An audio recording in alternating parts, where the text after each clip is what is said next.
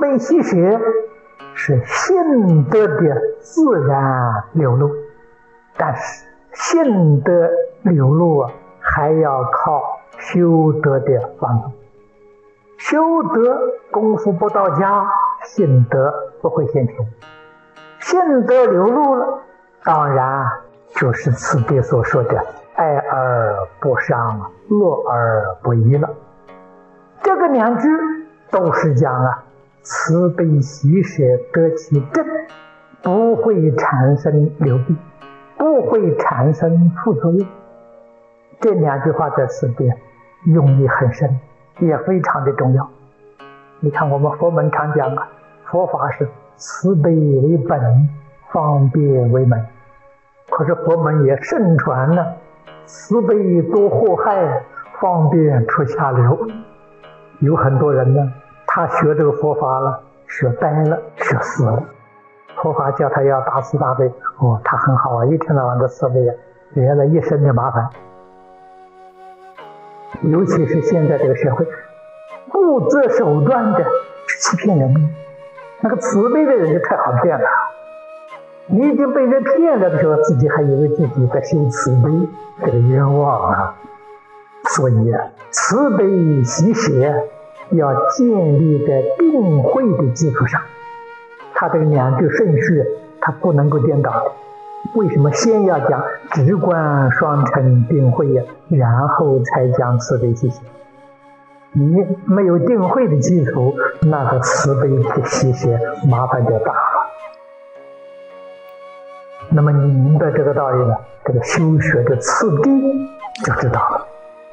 我现在是先修直观要紧呐。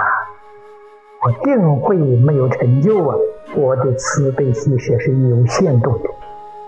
定慧成就之后啊，这个慈悲就变成大慈大悲。为什么呢？你心地清净，一成不了。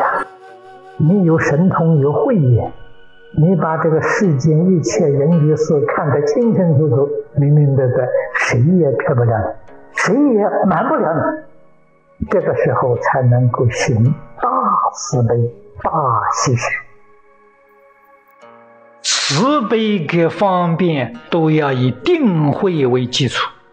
它有定有慧，那个慈悲方便就能够摄受教化一切众生。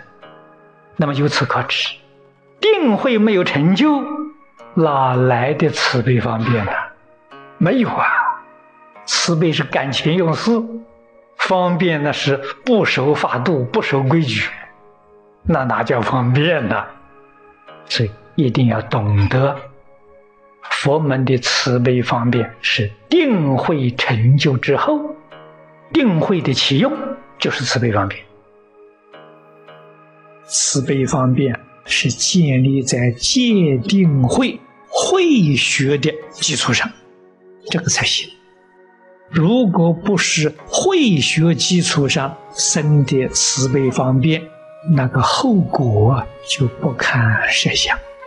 心是好心，但是事情做错了，这个事情做错了，还是一样要负因果责任，不能说我不负责任，这个不可以的。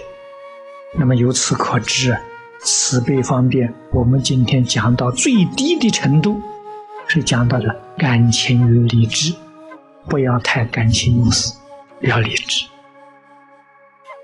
恒顺众生随喜里头，一定要与性德相应，也就是说，与定慧相应，与净念相继相应，与度摄六根相应。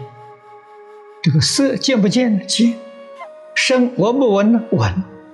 见色闻声，不为所动啊！不是不见，不是不听。你一见一听，叫随喜，叫很顺。见色闻声与定慧相应，那就是功德嘛。决定不生烦恼，决定不被他所转。大慈大悲喜舍身，这是其用。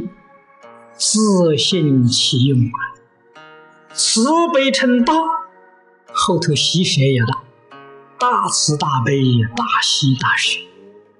之所以称大呢，就是用的是清净心、平等心。